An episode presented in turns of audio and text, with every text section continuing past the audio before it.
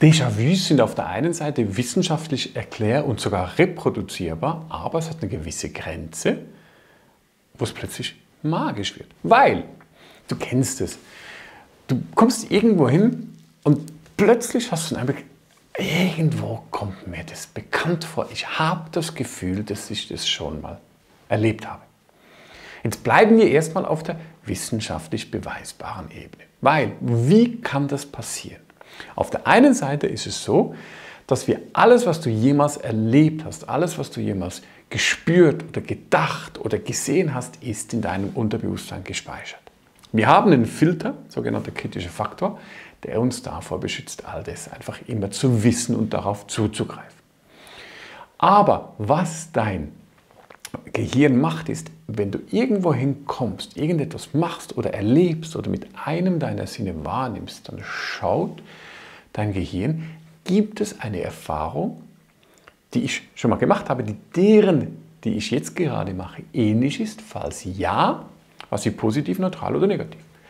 Und falls du eine Erfahrung gehabt hast, das heißt, du hast einen Mann schon mal gesehen, der genau dieselbe Jacke getroffen hat oder du hast jemand genau denselben Witz schon mal hören sagen, aber einfach nur, nur unbewusst, weil das drei Reihen weiter hinten ist, dann kann es sein, dass dein Gehirn eine Verbindung macht und dir das Gefühl gibt, dass das, was du im Moment erlebst, ähm, dass du das schon mal erlebt hast.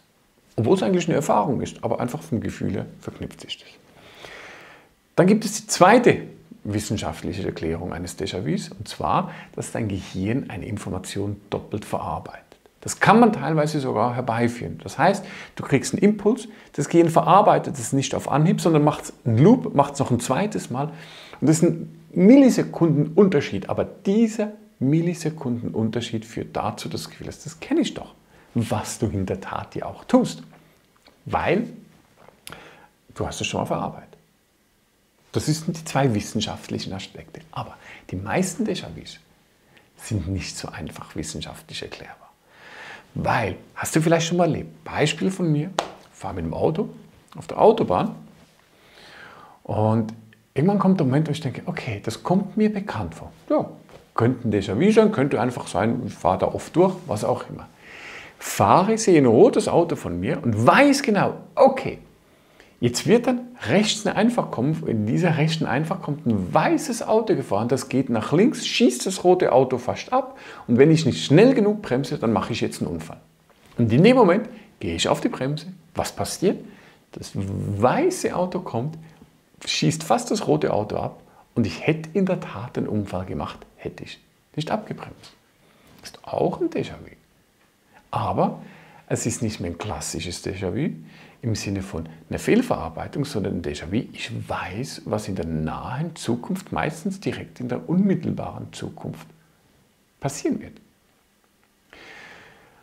Und jetzt sind wir schon nicht mehr auf der erklärbaren Ebene. Das heißt, wie ist das möglich? Wie kann ich wissen, was die nächsten 15 oder 20 Sekunden passiert?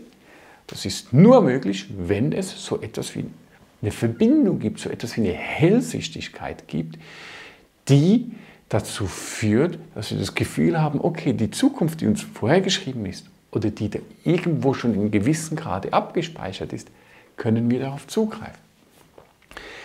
Ohne jetzt hier in, zu tief in diese Materie einzutauchen, hör dir doch ähm, das Remote Viewing an oder das Thema der Akasha-Chronik, da gehe ich ein bisschen vertiefend darauf ein, wie das zustande kommen kann. Mir ist es einfach wichtig, diesem kurzen Input hier zu sagen, es gibt in der Tat Déjà-vus, die sind erklärbar und es gibt Déjà-vus, die sind medizinisch nicht mehr erklärbar, die finden aber dennoch statt. Wenn du so eines erlebt hast, Halleluja, freu dich, weil es eröffnet sich dir eine unglaublich tolle Welt, wenn du denn offen bist, in die du eintauchen das morphische Feld, energetische Verbindungen, Matrix, all das. Und wenn du da mal Blut geleckt hast und da mal ein bisschen tiefer eingetaucht bist, dann wird es dich nicht mehr loslassen. Ich begleite dich gerne auf dieser Reise, weil du findest in meinem Kanal ganz viele Videos auch hierzu, die auf der einen Seite sehr fachlich sind, auf der anderen Seite aber doch auch sehr offen, energetisch und spirituell. Schau dich um, schau dir verschiedene Videos an. Ich wünsche dir ganz viel Spaß dabei.